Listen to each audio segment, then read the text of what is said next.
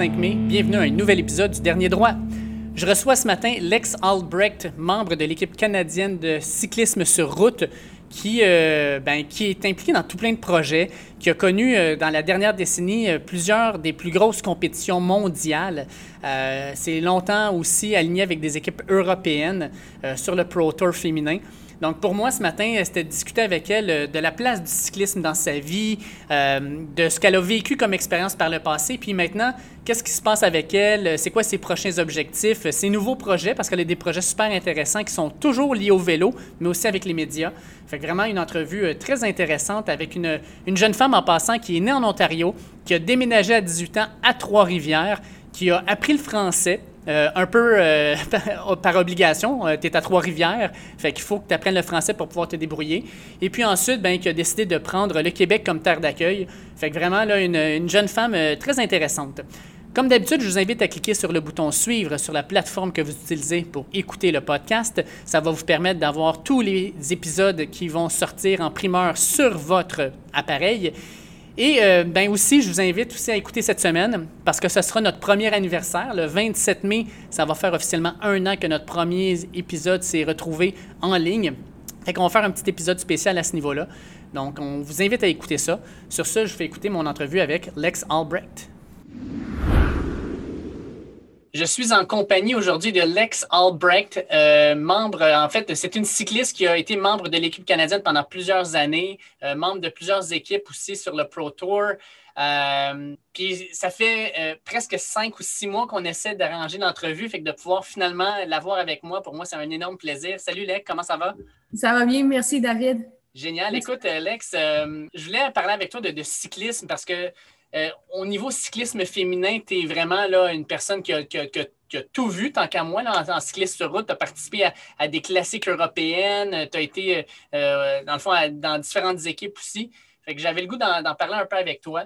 Euh, puis je vais commencer avec le fait que, premièrement, tu es, natif de l'Ontario, tu es né à Barrie. Puis à 18 ans, tu as, décidé de venir t'installer à Trois-Rivières. Euh, clairement, euh, il n'y en a pas beaucoup probablement Barry qui, font ce, changement-là. Pourquoi tu as décidé de venir à Trois-Rivières et d'apprendre le français? Ben, c'est parce que c'est la plus belle ville au monde, presque.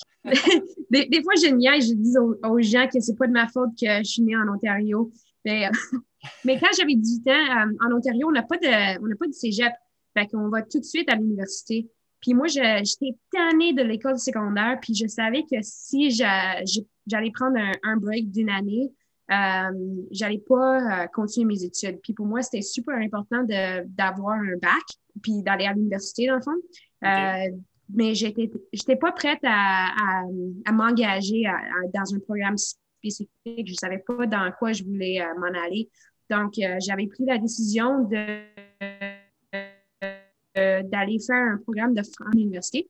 Puis euh, pendant cette année-là, ben, je, mon plan, c'était de, de, prendre une décision de ce que je voulais étudier pour vrai à l'université pour avoir un bac. Mais finalement, je suis comme tombée en amour avec Trois-Rivières pendant cette année-là. Puis je m'étais dit, euh, je retourne plus jamais en Ontario. Fait que euh, j'ai décidé d'étudier en biologie médicale. Puis, euh, ouais, c'est pour ça que j'étais allée à Trois-Rivières. Puis c'est vraiment une ville extraordinaire pour apprendre le français. À, Montréal, ça serait genre quasiment impossible mhm. parce que tout le monde est bilingue. Mais à Trois-Rivières, euh, il y a moins de personnes qui sont bilingues. Puis si on veut juste réussir dans la vie de tous les jours, ben, on n'a pas le choix là d'apprendre. exactement, effectivement. Fait que c'est comme un c'est comme un genre de programme intensif en français que tu as vécu. Là. Exact. Fait que tu es, euh, une cycliste, en fait, tu es devenue une coureuse pro en 2012. Euh, le cyclisme, là, je veux dire, la majorité des personnes à qui je parle disent tous euh, le, cyclisme, tu tombes en amour avec ce sport-là au départ simplement parce que quand tu es jeune, tu prends ton vélo et ça te donne un sentiment de liberté. Tu peux aller, pour la première fois de ta vie, là, tu tournes le coin de rue de ta maison, puis là, tu peux aller n'importe où. Euh, tes, tes, horizons s'ouvrent. Est-ce que tu as toujours ce sentiment-là quand tu fais du vélo? Parce que je vois tes posts sur Instagram, tu as l'air d'une fille qui explore en général, qui part en vélo, part sur une ride, puis qui se promène encore. Fait est-ce que ce sentiment-là, tu l'as encore quand tu vas faire du vélo? Exact, oui, tu m'as bien saisi. Moi, je suis le genre de personne qui, va vraiment trouver des, parcours que j'ai jamais fait pour euh, faire mes, entraînements juste parce que j'aime ça découvrir des, euh, endroits à, deux roues. Oui, exact. Je suis tellement passionnée par, le vélo. Puis à un moment donné, euh, j'avais arrêté d'essayer de, comprendre pourquoi je suis aussi en amour avec le vélo. Puis là, aujourd'hui, je l'accepte. Puis euh, je sais pas pourquoi, mais je m'accepte de même. en gros, là, mettons, une semaine normale dans la vie de l'ex, c'est combien de kilomètres de vélo à peu près? En fait, je sais même pas en kilomètres. Ça fait des années que j'ai plus de kilomètres euh, sur mon compteur, sauf dans les courses, parce que dans les courses, ça, c'est important. Mais euh, mes mhm. entraînements sont tout le temps euh, basés sur le temps, la durée de temps, puis la puissance en watts. Mais la, vitesse puis la distance, je le regarde même pas, en fait. Fait que est-ce que tu te promènes, mettons, même pour aller travailler, tu prends ton vélo? As-tu une auto, en fait? Ah, je me suis débarrassée de, de ma voiture dernièrement parce que je le prenais juste pas puis ça a commencé à être assez vieille, puis j'avais besoin de faire beaucoup de réparations. Sauf que ça ne me tentait pas de mettre de l'argent là-dedans parce que je prends soit mon vélo, soit que je marche, soit je prends un Bixi, euh, soit je prends ma moto. Puis euh, dernièrement, j'ai commencé à utiliser comme une auto euh, de temps en temps quand j'ai besoin vraiment d'aller loin avec une voiture, mais ça ne manque pas vraiment. J'aurais jamais pensé que j'aurais fait j'aurais pris cette décision-là de me débarrasser. Et en même temps, euh, mais là, on vient de comprendre par ta référence que tu prends le Bixi, c'est que tu n'habites plus à Trois-Rivières, tu es rendu à Montréal. Oui. Euh, comment tu trouves ça de te, promener à Montréal en vélo? Ah, c'est extraordinaire. Bien, J'aime, en fait, je préfère la, région de la Mauricie pour faire euh, du vélo, mais à Montréal, on est, quand même chouette parce qu'il y a une belle variété de routes. On peut euh, faire des, euh, des, bons entraînements dans la, ville de Montréal, sur l'île même, sur le Mont-Royal, dans Westmount. On, on, a des, genre un peu de gravel même. On peut aller facilement sur la rive sud. On, a le circuit Gilles Villeneuve. Donc, on a assez de, de variété. Donc, ça, c'est le fun. Puis, il y a beaucoup de cyclistes aussi à Montréal. Donc, donc, euh, je trouve que les gens, en général, sont assez... Euh, Est-ce que tu es encore là? Est-ce que ça, ça a bloqué un petit peu? C'est correct. Ah, pardon. mais j'ai quand même ta réponse, c'est bon. Euh, quand on regarde tes statistiques sur Pro Cycling Stats, les points que tu as ramassés dans ta carrière, bizarrement, c'est comme grimpeuse, mais aussi comme sprinteuse. Puis quand tu regardes, par exemple, le Pro Tour, tu te rends compte qu'il y en a qui sont vraiment spécialisés sur le, le sprint, d'autres sur la montagne. Toi, tu étais vraiment une cycliste polyvalente. Euh, comment tu fais pour t'entraîner, pour t'assurer justement d'être aussi performante dans les deux facettes du sport? Ben, en fait, Pro Cycling Stats, il démontre pas genre toute le. Ben, L'étendue de ton talent. Non, non. Genre, il n'y a, a, pas toutes les, les, assez de catégories pour vraiment expliquer genre euh, toute la, la, réalité. Euh, moi, ma spécialité, c'est plus genre des, des montées, mais des courtes montées. Fait que je suis comme plus puncheuse. Donc, euh, des, des, efforts vraiment euh, intenses dans, dans des montées très à pic. Euh, je pense que parce que je suis pas tellement grande, fait que c'est pour ça que ben, ça me donne un avantage un peu. Dans des bunch sprints, là, je suis vraiment pas bonne, mais mettons en, en échappée, j'ai, j'ai, toujours un, petit peu kick. Fait que j'ai comme un, j'ai un bon punch. mais pour des longues montées, j'aime ça en entraînement, j'aime ça quand je me promène, tout ça mais j'ai jamais été euh, compétitive euh, parmi les meilleures au monde dans les longues dans l'école. Euh, ben, parlons-en un petit peu de ton palmarès. Écoute, tu as été huit fois championne québécoise, trois podiums au championnat canadien. D'ailleurs, tu termines deuxième en 2011. En 2016, tu t'en vas en Europe avec l'équipe B-Pink, puis tu reçois le titre de la reine des montagnes lors de la Flèche Wallonne en Belgique, puis autour de l'Ardèche, puis le Trophée d'or en France. Est-ce que cette année-là, le 2016, c'est ta, première année européenne? Euh, cette année-là, j'avais décidé de, vraiment comme viser de courir pour une équipe euh, européenne parce que quand j'ai commencé ma carrière cycliste, euh, j'avais en tête de continuer jusqu'en 2016. Puis, mais rendu en 2016, je n'étais pas prête à, mettre fin à ma carrière, mais je savais qu'à un moment donné, ça allait prendre fin. Puis, pour moi, c'est très important de, au moins, euh, ben, de savoir que j'avais tout essayé, puis j'ai, je suis comme allée au bout de, ben, je sais pas, soit mes, capacités ou soit mes, intérês de, de progresser en, vélo. Puis pour faire ça, ben, il fallait euh, courir pour une équipe euh, européenne. puis aussi, j'étais sur la longue liste pour les Jeux olympiques. Puis pour me qualifier, pour me mériter une place sur la, ben, la, ben, la, liste finale, la sélection finale, ben, il fallait que j'aille des, bons résultats. Puis pour faire ça, ben, il a fallu que j'aille en, Donc, c'est un peu pour ça que j'étais allée. Puis euh, c'était pas, pas une année facile parce que la culture, c'est très différent, mm-hmm. très, très différent. Puis euh, on entend souvent des histoires des équipes euh, italiennes, puis il y en a qui sont pas mal vraies. Là. Mais comment comment c'est ça, comment tu as vécu ça cette première année-là? Parce que là, tu es, dans un peloton professionnel, euh, tu es avec une équipe pro, fait que nécessairement aussi, tu as tu sûrement des objectifs de performance que tu dois atteindre euh, pour garder ton poste. Comment tu, jongles avec toute cette pression-là, les objectifs de performance que tu te fixes, que l'équipe te fixe, euh, puis aussi de, courir sur certaines des plus grandes courses au monde? Là, on parlait de la Flèche Wallonne, euh, tu as, fait certaines des classiques les plus connus de la planète. Comment tu as, géré tout ça? Bien, le fait de, faire des compétitions en Europe, c'était pas nouveau parce que j'en avais fait à chaque année des, blocs en Europe euh, depuis 2010. Euh, Donc, mm. ça, c'était pas nouveau pour moi. Puis les objectifs, puis les pressions que je me mettais sur, euh, sur moi-même pour performer afin de me mériter des places pour représenter le Canada au, au mondiomètre ou avoir accès au carding ou des, des, choses de même. Ça, c'était pas nouveau non plus.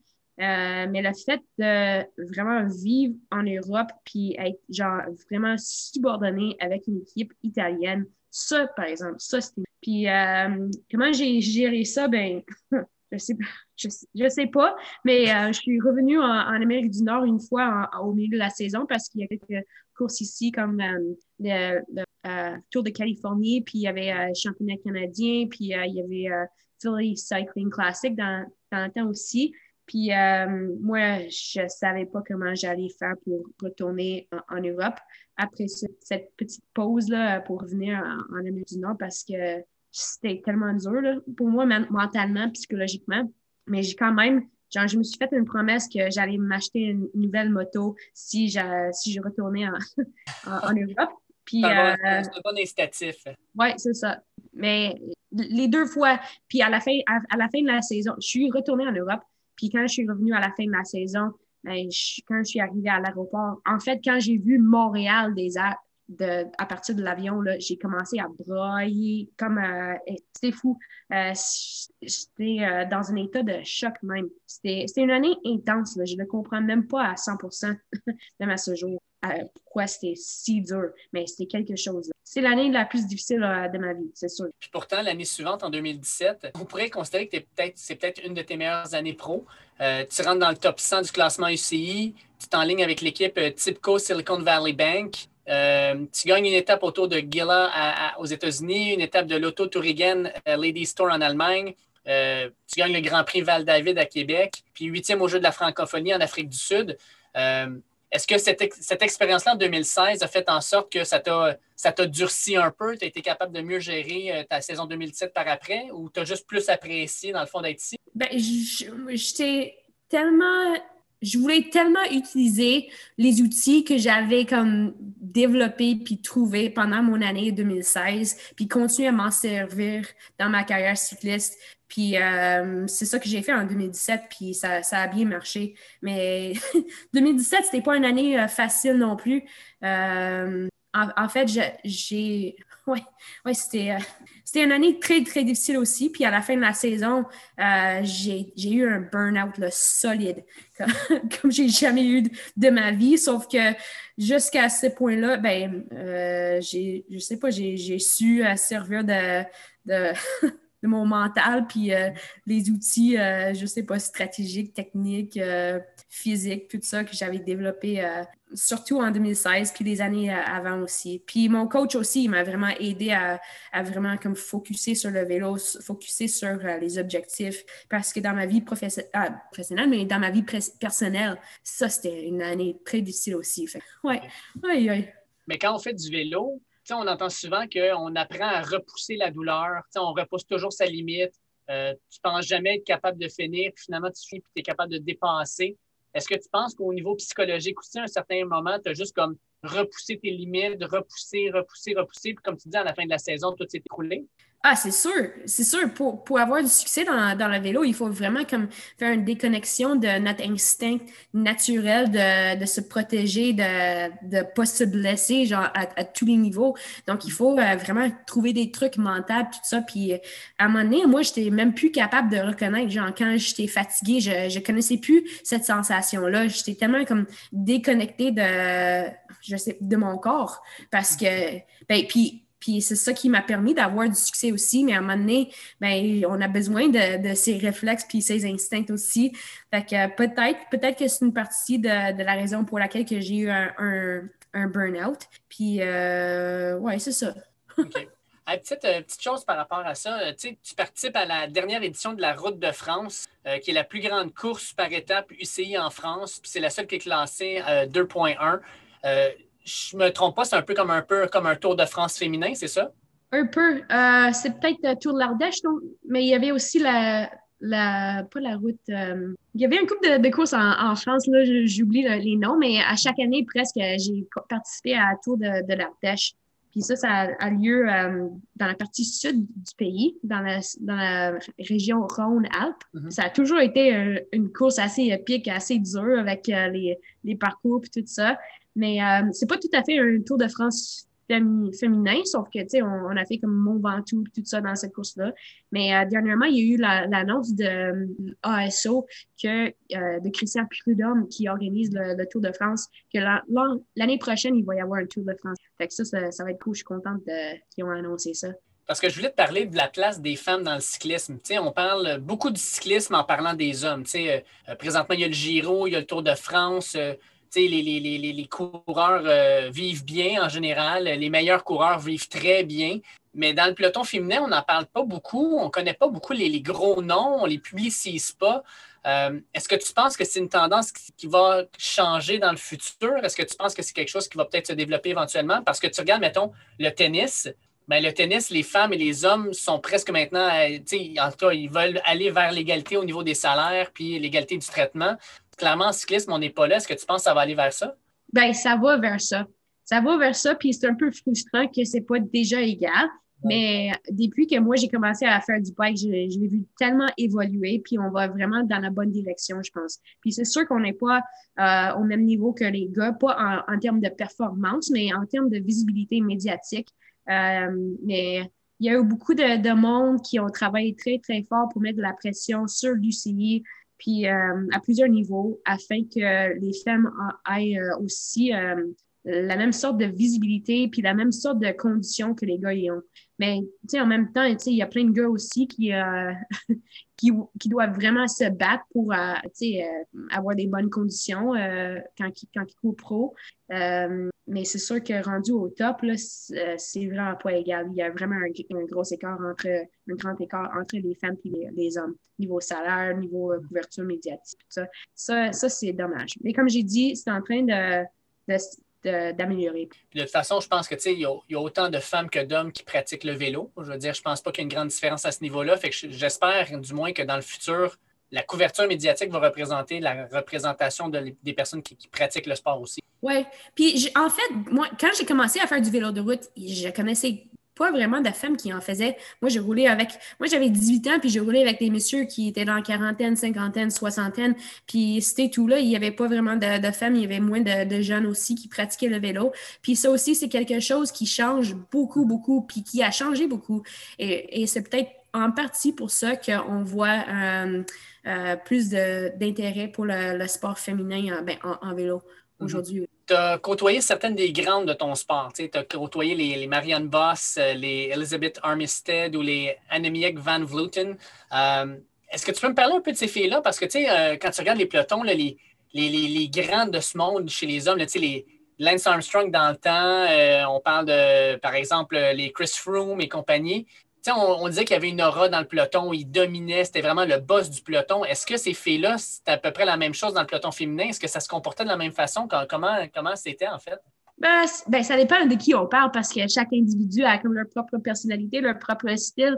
Il y en a qui étaient plus comme discrets, il y en a qui sont euh, qui sont euh, plus, ben, qui, prennent plus de place. Genre, euh, mettons, euh, Georgia Bronzini, une sprinteuse qui a été championne du monde à plusieurs reprises. Ça, c'est quelqu'un qui, mettons, à un moment donné, j'étais dans le Giro d'Italia, puis on se retrouvait en, en gruppetto. Puis c'est elle qui, qui faisait les règles. Genre, genre, personne allait rouler plus vite qu'il était nécessaire pour terminer l'étape parce que de toute façon, nous, on ne faisait plus partie de la course euh, cette journée-là. Notre, travail a été fait, soit qu'on on avait juste comme survécu l'étape, mais elle, elle nous faisait comprendre que, ou les autres, mettons, qui voulaient mettre plus de gaz, là, que, tu sais, on, on roule pas plus vite, on va travailler ensemble, on va, se rendre à la ligne. Puis il y, a, d'autres mondes qui sont comme plus discrets.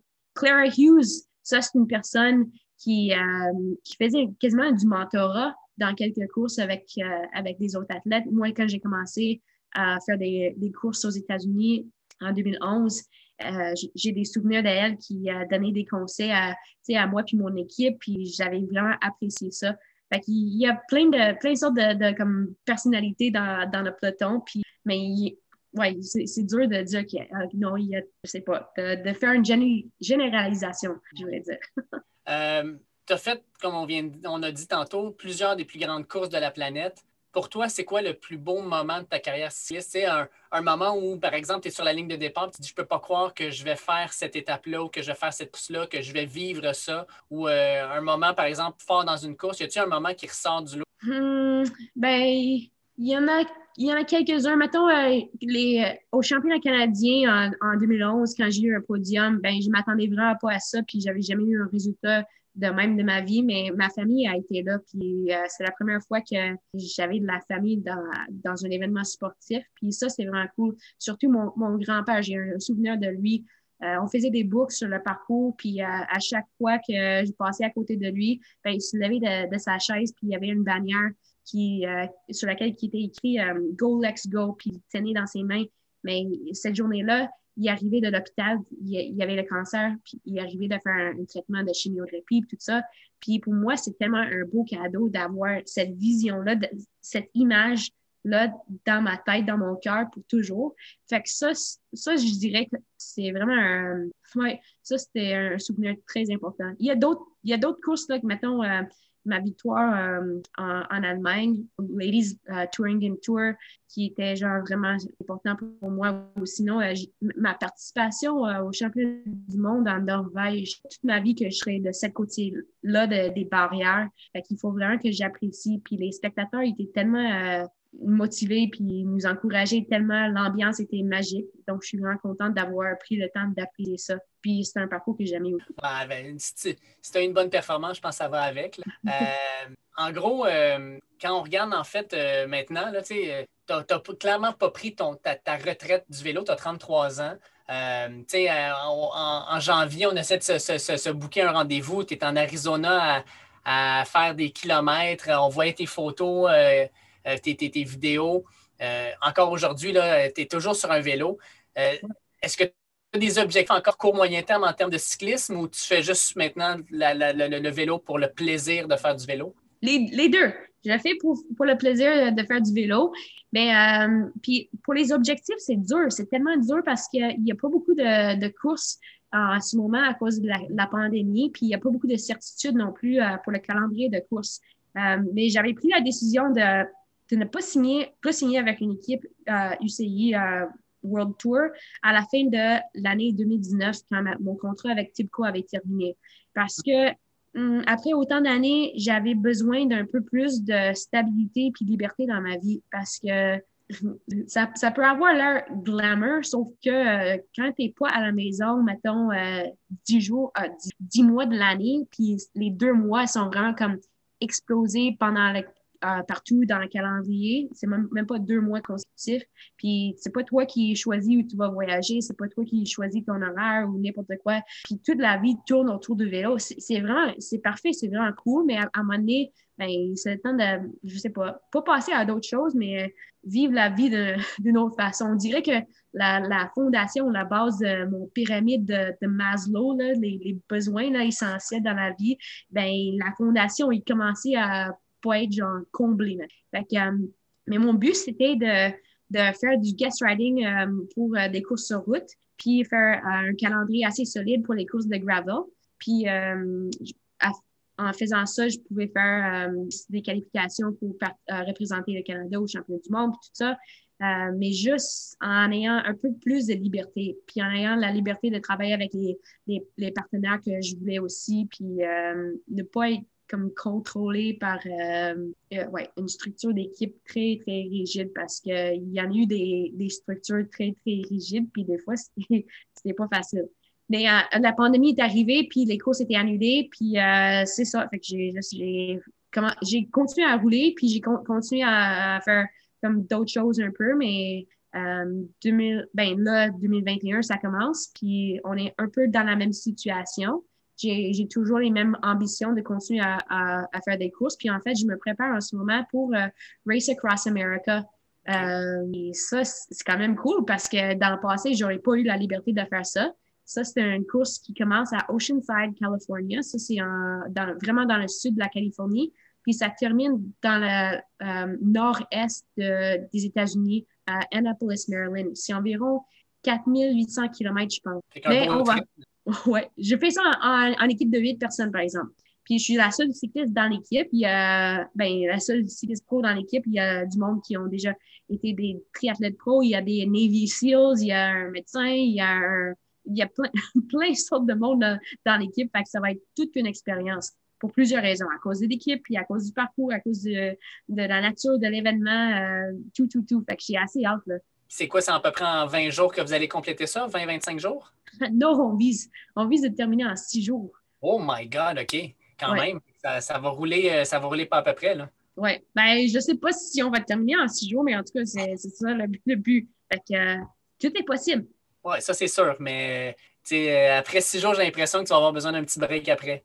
Notre stratégie est assez spéciale. on, est, on est huit coureurs, puis euh, huit cyclistes, puis je pense qu'il va y avoir, mettons, une vingtaine de, de crew.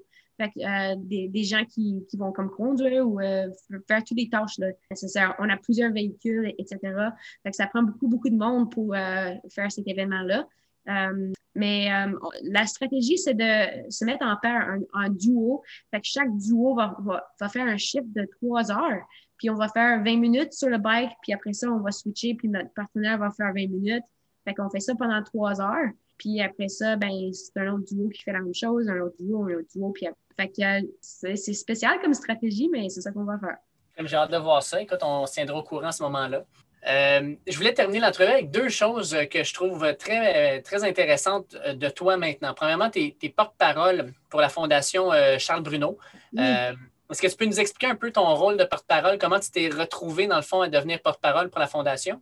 Bien, mon ami Luc, il m'a invité à m'amener de participer au Tour CBC Charles Bruno. Puis je savais pas vraiment c'était quoi, puis j'avais pas beaucoup de, de, temps non plus, mais il, a été vraiment convaincant parce que lui qui est vraiment comme passionné par la fondation. J'étais comme, OK, OK, je, vais aller. Puis euh, j'étais impressionnée. Puis c'est la même chose pour chaque personne qui participe au Tour CBC Charles Bruno. Une fois qu'on participe à un événement ou à, au tour, ben, on, fait partie de la famille pour le reste de la vie, puis on, ne peut pas, genre, pas le faire. Fait que euh, moi, ça m'avait vraiment comme touché l'expérience, puis ça m'avait vraiment touché de rencontrer les familles qui, qui sont touchées par la fondation. Euh, la Fondation Charles Bruno, ça, c'est pour amasser des fonds pour. Euh, ben, le but, dans le fond, c'est de, de, faire en sorte que chaque enfant peut vivre une enfance sans cancer. Donc, euh, les, les, fonds qui, qui amassent vont pour le développement des traitements, puis aussi pour payer pour les installations pour traiter des enfants. Puis c'est fou, depuis la création de la Fondation, le taux de réussite des, des cancers pédiatriques, ça a comme vraiment, vraiment changé puis euh, les, euh, les, les, traitements qu'ils sont capables d'offrir à Montréal pour euh, tous les, enfants malades du Québec, puis aussi partout au Canada, sont, se sont vraiment comme améliorés. Puis l'occasion de rencontrer les familles puis les enfants, c'est j'ai même pas assez, j'ai pas assez de mots pour exprimer genre à quel point que, que ça me touche là. C'est quelque chose. Puis tous les gens qui, qui participent au Tour CBC Charles Bruno, c'est vraiment des gens de cœur. Fait que j'encourage tout le monde qui pourrait participer au Tour CBC Charles Bruno vraiment de le faire. Je termine avec euh, ton dernier projet, en fait, ton dernier bébé. qui est le Go Prime Show. Euh, tu es co-animatrice euh, de, cette émission-là, en fait, euh, qui est, si je ne me trompe pas, via le web, avec Phil Gaiman, Rashan Bahati puis Alison Tetrick. Est-ce que tu peux nous expliquer un peu c'est quoi? Parce que j'ai commencé à regarder un peu, j'ai regardé quelques épisodes, je trouvais ça vraiment intéressant, mais je voulais que tu nous expliques un peu c'est quoi le concept, comment ça fonctionne, puis qu'est-ce qui s'en vient avec ce projet-là. Oui, c'est nouveau, nouveau, nouveau. En fait, c'est juste au, mois de décembre de, euh, l'année 2020 que j'ai appris euh, du projet quand il m'a contacté pour me pour m'inviter de participer à ça.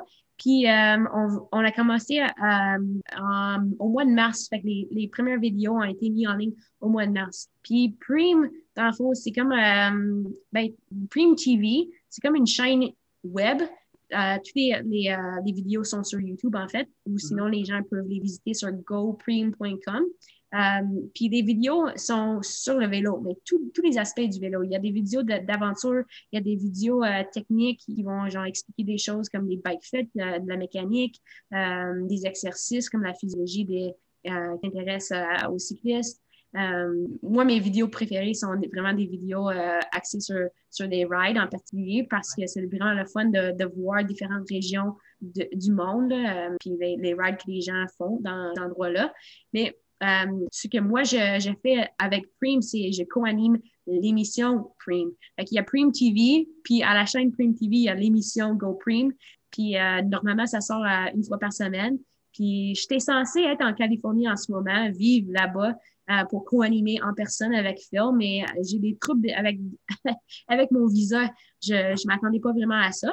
Mais euh, pour le moment, on fait une, semaine, c'est moi qui anime à partir du Québec, puis une autre semaine, c'est Phil qui anime à partir de, de, Los Angeles, de Californie. Mais c'est quand même le fun parce que ça me donne l'occasion de, de faire comme rayonner un peu le, le, Québec, puis mes, mes endroits préférés pour rouler, puis des choses dont je suis vraiment, vraiment fière. On a fait un, euh, une vidéo à la cabane à sucre à Louis Garneau en fat bike euh, avec euh, Raphaël Gagné et sa blonde Viviane Favori. Tu sais, des choses de même. Ah, c'était avec Georges Larac, c'est ça? Oui, exact, oui. Excuse-moi, mais tu n'avais pas de l'air, t'avais l'air d'un enfant à côté de lui. Tu sais, Georges, c'est tout un, toute une pièce d'homme, mais de voir les deux sur le même vélo, ça faisait, il y avait tout un, un contraste. oui. Oui, c'est ça la réalité dans toutes les courses qu'on a faites ensemble. Ça, c'est la quatrième course qu'on a faite ensemble, moi et George. À date, j'ai n'ai pas perdu. Je pense que tu as un peu plus de puissance sur le vélo, mais lui en a, en a ailleurs, disons. C'est vrai. Écoute, Lex, ça a été vraiment un plaisir de discuter avec toi. Euh, on va continuer à suivre, en fait, non seulement ton parcours de cycliste, mais aussi euh, on va te suivre sur GoPrime. Euh, regarder ton émission, comme tu disais, hebdomadaire. Puis éventuellement, mais cette émission-là, si elle est faite à partir de la Californie, on, on profitera du soleil par, l'Internet parce qu'éventuellement, au mois de novembre, décembre, ici, il fera froid, puis toi, il fera faire encore beau et chaud. On, rayonnera avec toi. Merci, David, c'est gentil. Merci pour l'occasion de, parler avec toi aujourd'hui. Bien content d'avoir pu parler avec Lex Albrecht. Comme on disait en début de podcast, ça fait presque six mois qu'on travaille pour trouver un moment où on pouvait enfin s'asseoir et faire l'entrevue. C'est maintenant fait, puis j'ai pas été déçu, ça a été vraiment plaisant. Je vous invite à suivre Lex non seulement sur euh, son, Instagram, mais aussi sur Prime TV, comme on a parlé justement dans l'entrevue. Euh, donc, de pouvoir euh, suivre un peu ce qui se passe au niveau du cyclisme avec elle, d'avoir peut-être aussi des informations sur comment vous développez l'entraînement, etc. Donc, vraiment une plateforme très intéressante.